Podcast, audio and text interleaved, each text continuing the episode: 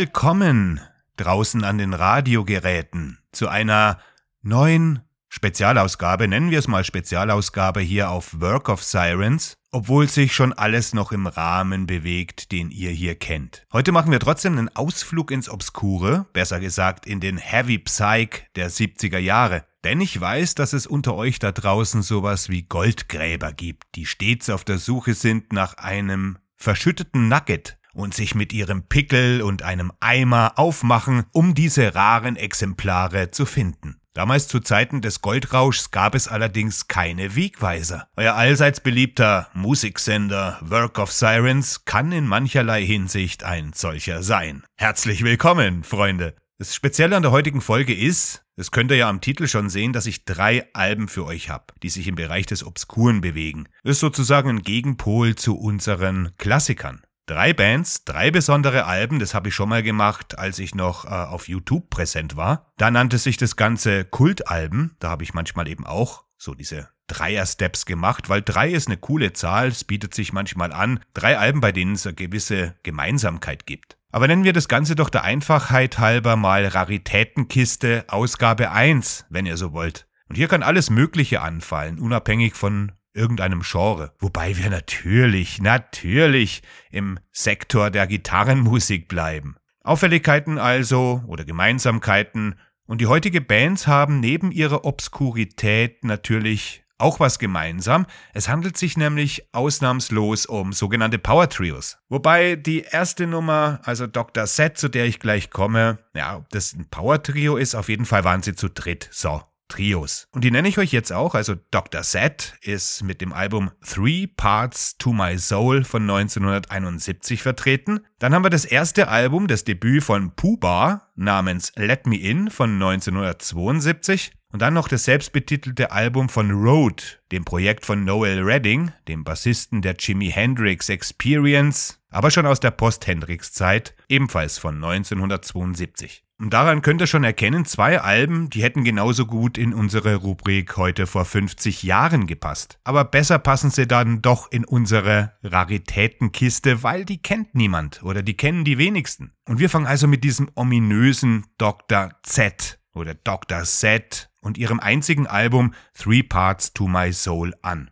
Die Band wurde von dem nordwalisischen Universitätsprofessor Keith Keys geleitet. Daran erkennt ihr schon, dass hier irgendwas ungewöhnlich sein muss. Und dieser Keith Keys, der spielt sowohl die Keyboards, also das Cembalo, Klavier und Orgel und singt auch. Für einen Professor an der Universität vielleicht ein bisschen uninteressant, dass man sich für Pop oder für Rock interessiert. Aber sein Interesse begann, als er Student in Oxford war. Und Oxford in England hat ja schon die verrücktesten Typen hervorgebracht. Ne? Unter anderem äh, Tolkien. Da gibt's ziemlich viele Fantasten und Leute, die sich eben ausprobieren. Und der dachte sich da wohl, dass er das mit dem Rock auch mal versuchen sollte. Und auch wenn man die klassischen Einflüsse durchaus heraushören kann, Kies hat ja eben diesen Doktortitel in Musik, ist es doch alles höchst individualistisch hier auf diesem Album gestaltet und keineswegs, wie man es erwartet, wenn man einfach nur das Papier liest. Weder hat man vorher noch nachher sowas gehört. Bis heute nicht. Am Schlagzeug haben wir äh, Bob Watkins und Watkins, der erhielt seinen ersten Schlagzeugunterricht im Alter von elf Jahren und spielte in der Folgezeit alle Musikstile, die man sich so vorstellen kann, symphonische Orchestermusik bis hin zum Pop. Aber wir reden hier natürlich vom Pop der Endsechziger, nicht zu vergleichen mit dem, was man heute so unter Pop versteht. Beeinflusst aber war er von den Schlagzeugern des Jazz-Fusion-Bereichs. Zwischen 1967 und 1970 besuchte auch er die Universität in Oxford. Da machte er seinen Abschluss in Geographie, den er mit Auszeichnung bestand. Dort lernte er eben auch bei seiner Teilnahme an musikdramatischen Produktionen die anderen Musiker kennen, die dann 1969 Dr.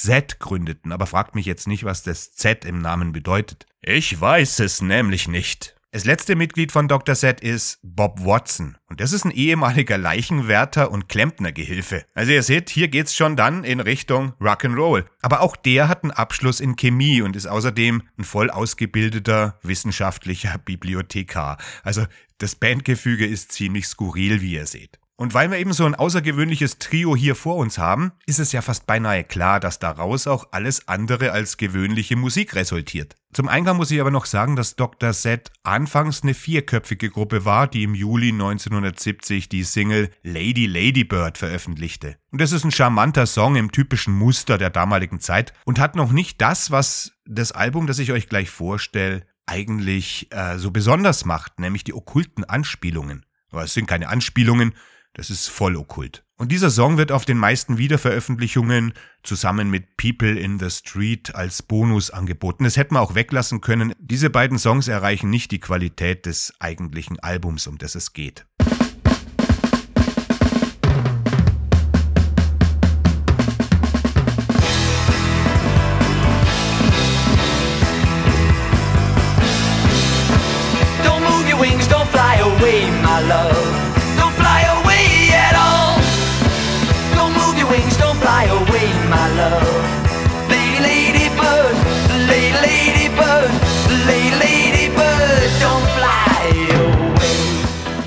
Soweit jetzt Lady Ladybird, aber darauf wollte ich nicht hinaus. Wie bei Black Widow's Sacrifice handelt es sich nämlich um ein weiteres Album mit Texten, die mit dem Okkulten in einem Brock-Rock-Umfeld kokettieren. Und hier hatte Case die Idee, dass die Seele im Jenseits in drei Teile geteilt wird. Mit einem lateinischen Begriff jeweils versehen. Da ist, haben wir einmal den Spiritus, dann haben wir den Manes und dann den Umbra.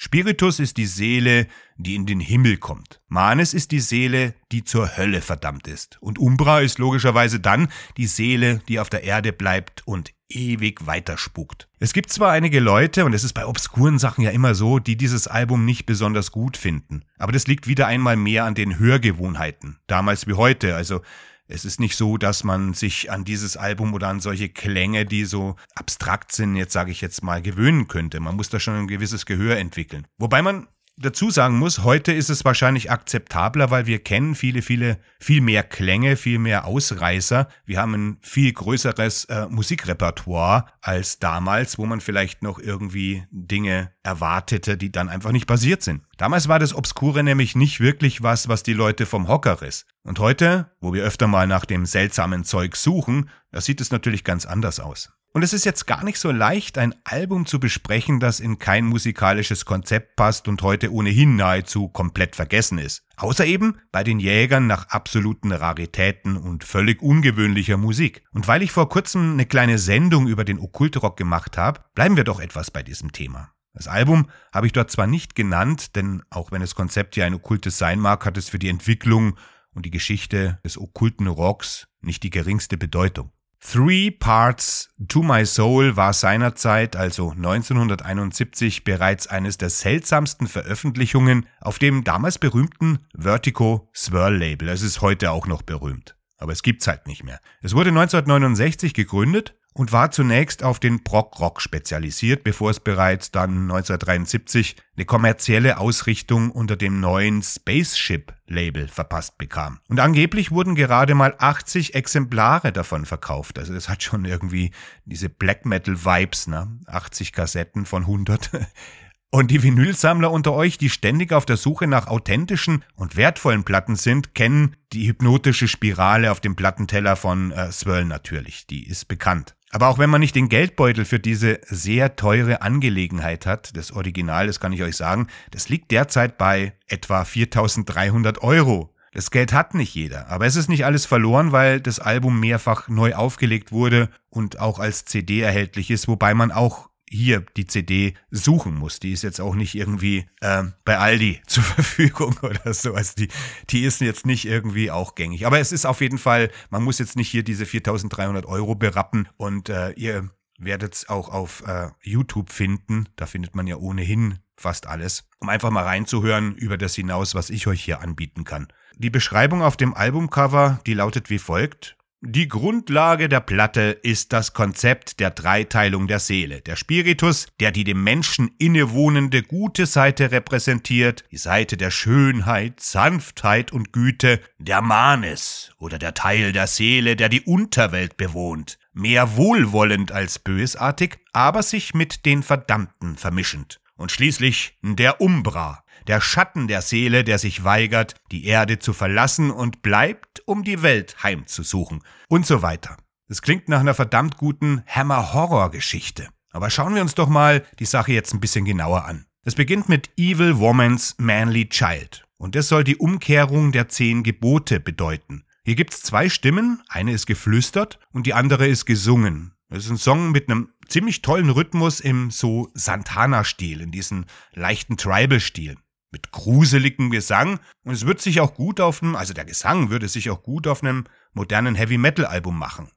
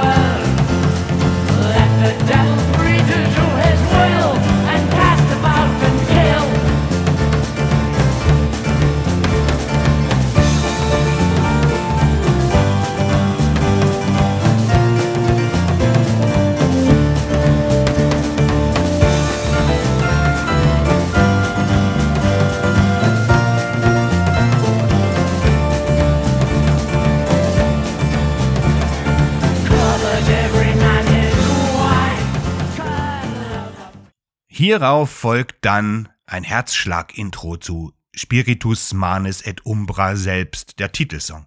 Der geht fast zwölf Minuten und hat viel verhallte Atmosphäre. Er ist auch wieder sehr gruselig, fängt dieses, wie ich gerade gesagt habe, Hammer Horrorfilm-Feeling ziemlich gut ein. Und dann geht der Song in ein ziemlich einfaches, aber gutes Schlagzeugsolo über, es war ja früher sowieso nicht abwegig, auch auf, nicht nur auf Live-Scheiben, sondern auch auf Studioalben Schlagzeugsolos vom Zaun zu reißen. Ne? Das ist heute eigentlich nicht mehr denkbar. Es ist sehr angenehm für Schlagzeugfans eben, aber nicht bahnbrechend. Also es ist kein, kein bahnbrechendes Solo jetzt, obwohl es einige aufregende Beats im Stil vielleicht von Cozy Powell hat.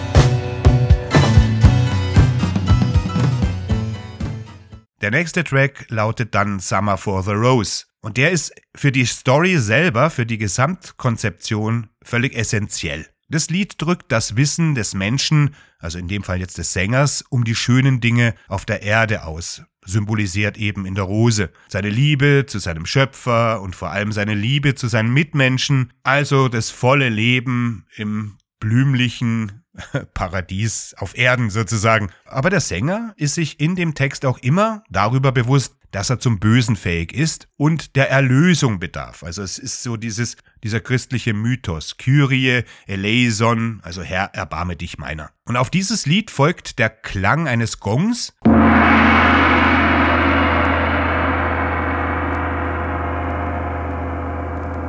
Und dann ein fast nach Genesis klingendes Flötenintro zu Burn in Anger. Und das ist ein ziemlich atmosphärischer Song, trotz seines Titels. Der gewinnt dann aber im Mittelteil erst richtig Fahrt. Die Flöte driftet am Ende des Songs nochmal rein, aber leider zu kurz, da hätte man eigentlich mehr draus machen können. Und was jetzt das Besondere an den Lyrics selber nochmal ist, das ist, dass äh, Alistair Crawleys Hymne an Pan für manche Strophen auf diesem Album Pate stand. Zum Beispiel die Zeilen Rave, Rape, Rip und Rent die werden im Eröffnungsstück von Dr. Z verwendet und auch der Song Burn in Anger verwendet viele Zeilen aus dem Gedicht. Das ist eine Information, die steht auf der Platte selber nicht. Also diese Information wird äh, nicht in den Credits angegeben, aber das ist auch nicht wirklich notwendig, weil die Texte hier nicht von Crowley abgeschrieben wurden, sondern sich eher darauf beziehen und einen ganz eigenen Charakter haben sozusagen. Und es ist jetzt nicht ungewöhnlich, dass Crowley eine Inspiration für äh, Rockmusiker der damaligen Zeit war.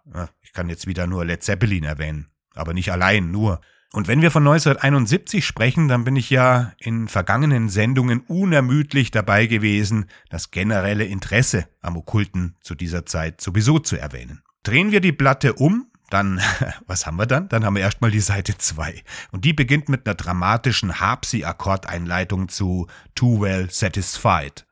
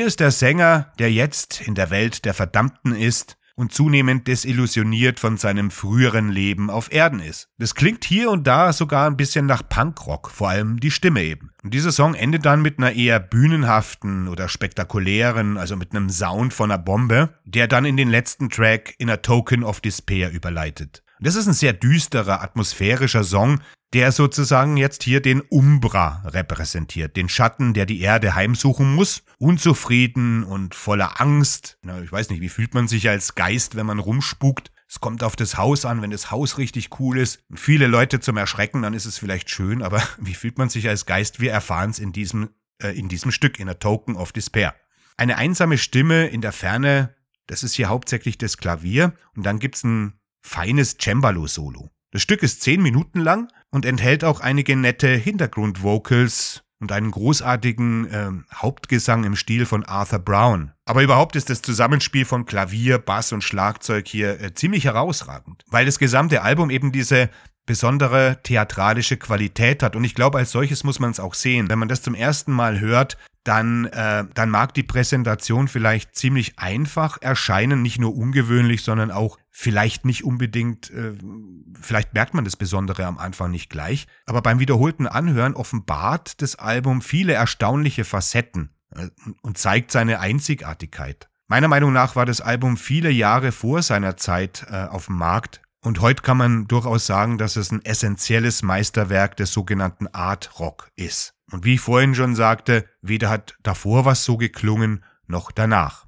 Das zweite Werk, das ich euch heute vorstellen will, stammt von der Band Puba und ist aus dem Jahre 1972. Passt also in unser Schema heute vor 50 Jahren. Und lange Zeit war die Scheibe Let Me In bei Sammlern ebenfalls ein hochbegehrtes Exemplar, bis es 2010 dann von Ripple Music als CD und Doppel-LP neu aufgelegt wurde. Was natürlich nicht heißt, dass das Original mit seinen sechs Songs nicht noch immer begehrt wäre. Auf der Neuveröffentlichung gibt es eine Menge Bonussachen, die man aber eigentlich gar nicht braucht, vor allem weil es sich um doppelt so viel Material handelt, wie das eigentliche Werk umfasst. Da sind alberne Files dabei, Live-Versionen, also die Band bei, bei Albereien, Live-Versionen, alternative Versionen und alle möglichen unsinnigen Gimmicks. Aber es gibt natürlich auch Songs, die man aus der Schublade gezogen hat, die vorher nie veröffentlicht wurden.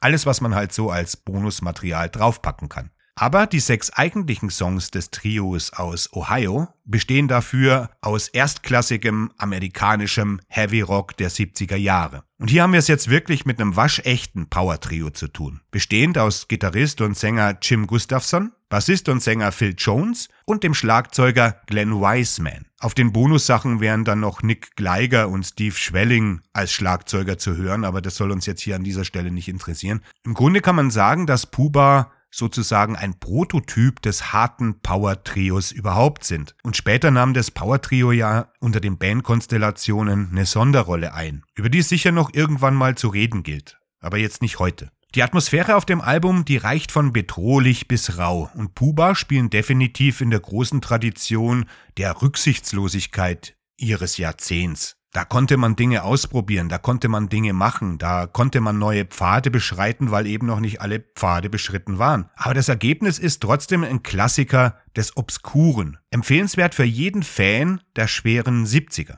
Das Album zeigt, dass es da draußen auch abseits von Black Sabbath und den üblichen Verdächtigen noch eine Menge Material zu entdecken gibt, großartiges Material zu entdecken gibt, das liegen geblieben ist, weil man sich ja gewöhnlich auf einen gewissen Konsens verständigt hat und auf gewisse Bands eingeschossen hat. Was hier noch ein zusätzlicher Faktor ist, das ist die, äh, die Albernheit, die Puba von vielen anderen und nüchternen amerikanischen Heavy-Rock-Bands ihrer Zeit unterscheiden. Das Eröffnungsstück Mr. Destroyer, das ich euch gleich vorspiele, das beginnt mit einem Dialog zwischen einem Erwachsenen und einem angeblichen achtjährigen Jungen, der ganz offensichtlich und absichtlich schlecht von einem Erwachsenen nachgeahmt wird. Und in dem Dialog geht es um das Geburtstagsgeschenk eines Jungen, das ist eine Waffe, und natürlich löst sich dann der Schuss und die schweren Akkorde von Mr. Destroyer setzen ein. Hört ihr ja gleich. Der Song hat ein düsteres Gefühl, schwer und ernst, und der Gesang ist hier schroff und mehr geschrien. Das ist ein Song, der oft in den Proto-Metal-Playlisten ausgewählt wird oder auftaucht. Und geht's um die 70er, ist es auch richtig. Also ich denke auch 72, 1972 waren Puba eine der härtesten Bands, die es damals so gab, also im Umfeld von Black Sabbath, sage ich jetzt mal. Auch wenn der Sound jetzt nicht wirklich was mit Black Sabbath zu tun hat, sondern vielleicht eher auch ein bisschen mit dem Garage Rock. Hey Joey, man, come here, come here. Hey, what you got there? Man, look at my dad got me for my birthday. Is it your birthday? Wow, how old are you? I'm eight today, man. Wow, and your dad gave you a gun. Yeah, man, let me show it to you. I know how to work it real well. He's ready to build, build its gun and everything, man. Oh, I just, I know all about it. Wow, your own gun. Yeah, man, watch this.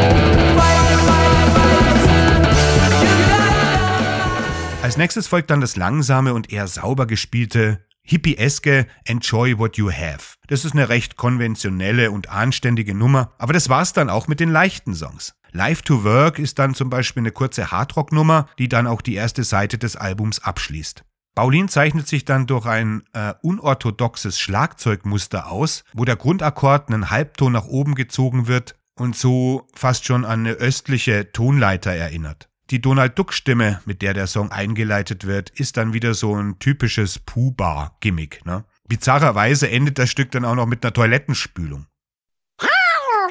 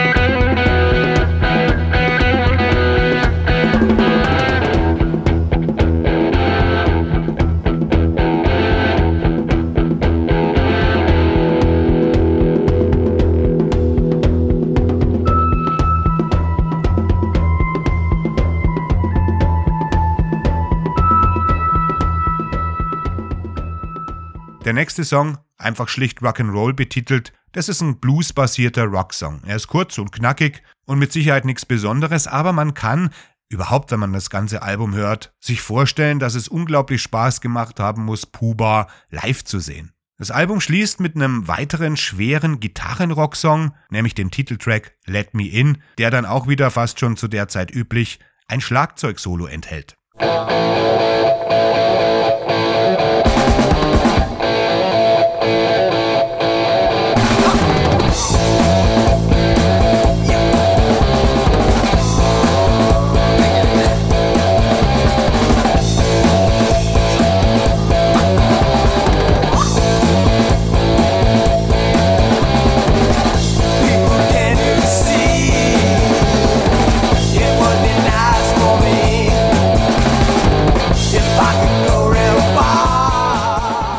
Geprägt von Gustafsons flammenden Leads und gelegentlichen psychedelen Ausrastern, da mögen Tracks wie Baulin oder der Opener Mr. Destroyer völlig aus der Zeit gefallen sein. Aber wenn man nach obskurem Zeug sucht, ist das genau das, was man will. Und jeder Song auf der Platte hat etwas Besonderes an sich, das Puba von den Zeitgenossen abhebt. Und das in einer Zeit, also wir sprechen hier von einer Zeit, wo es weder an Quantität noch an Qualität irgendeinen Mangel gab. Und selbst das sanftere, progressivere Enjoy What You Have oder das ultra-bluesige Live to Work halten wirklich jedem Vergleichsstand zu den, sage ich jetzt mal, ähm, berühmteren Bands ihrer Zunft. Und je öfter man Let Me In hört, desto mehr wird man dem wahrscheinlich zustimmen müssen.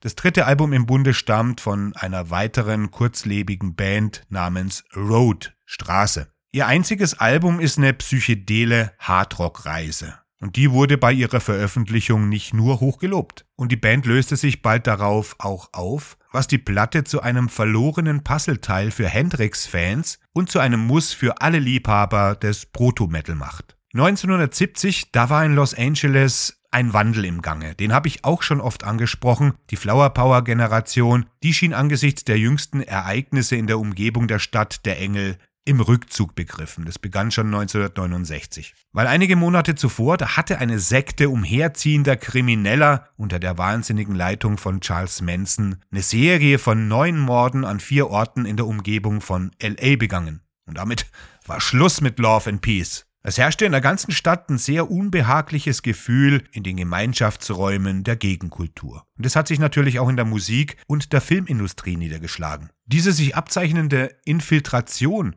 die sollte nach und nach einige der besten grenzüberschreitenden Beispiele jedes Mediums hervorbringen, aber zu diesem Zeitpunkt lag das alles noch in weiter Ferne, aber der Keimling war gesät.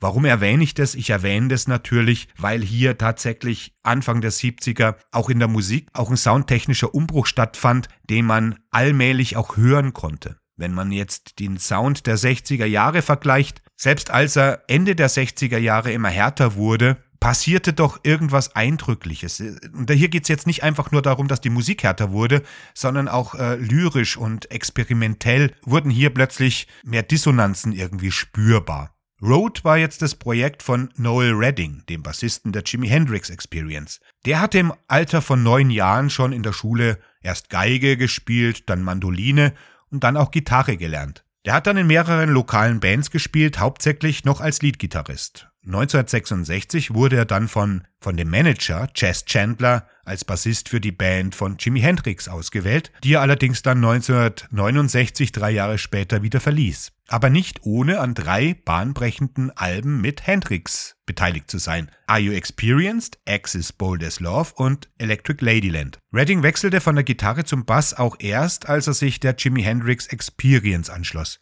Und übrigens war er der Erste, der der Experience beitrat. Und der Erste auch, der sie dann wieder verließ. Sein letztes Konzert mit der Gruppe fand im Juni 1969 statt. Und sein Spielstil ist ja eigentlich das Besondere am Bass, denn anders wie andere Bassisten zu der Zeit hat er ein Plektrum verwendet, um zu spielen. Und er hatte keinen allzu tiefen Sound, sondern eher einen mittleren, höhenlastigen Sound, den er dann in späteren Jahren auch noch durch den Einsatz von Verzerrungseffekten fett übersteuerte. Da ist sein San-Verstärker auch zu Berühmtheit gelangt. Seine Rolle bei der Experience war natürlich die des Taktgebers. In der Regel legte er einen Bassgroove fest und Hendrix und der Schlagzeuger Mitch Mitchell improvisierten dann einfach locker dazu. Und noch während er bei der Experience war, spielte und sang er auch bei der Band Fat Mattress. Die Band wurde extra gegründet, damit Noel Redding sein eigenes Material aufnehmen konnte, was ja bei der Experience nicht so einfach war, weil da ja Hendrix eigentlich der Star war. Aber bei Fat Mattress gab es wohl Streit und kurzerhand gründete er mit zwei anderen Musikern, nämlich dem ehemaligen Rare Earth Gitarristen und Sänger Rod Richards und dem zukünftigen Stray Dog Schlagzeuger Les Sampson, eine eigene Band. Die nannte sich dann einfach Road, nicht zu verwechseln mit einer holländischen Band, die den gleichen Namen trug und die auch zu der gleichen Zeit aktiv war. Das Trio verbrachte erst einige Zeit damit, eigene Songs zu entwickeln, Live-Auftritte zu spielen und sich ansonsten in der Musik- und Kulturszene von Los Angeles herumzutreiben. Ihr Plan war es zwar, wenn möglich noch im selben Jahr, wo sie sich gegründet hatten, ein Album aufzunehmen, aber das wurde aufgeschoben, als Reddings Freund und ehemaliger Bandkollege Jimi Hendrix dann im September 1970 starb. Es dauerte also ein weiteres Jahr, bis Road im März 1972 die Record Plan Studios in Los Angeles endlich enterten um ihr selbstbetiteltes Debüt aufzunehmen. Und von den sieben Titeln waren alles Eigenkompositionen, was zu der Zeit ja auch nicht unbedingt selbstverständlich war. Aber der Song My Friends, der wurde eben von Reddings früherer Band Fat Mattress aufgenommen, aber nie veröffentlicht. Und damit war die Road-Version die erste veröffentlichte Aufnahme des Songs.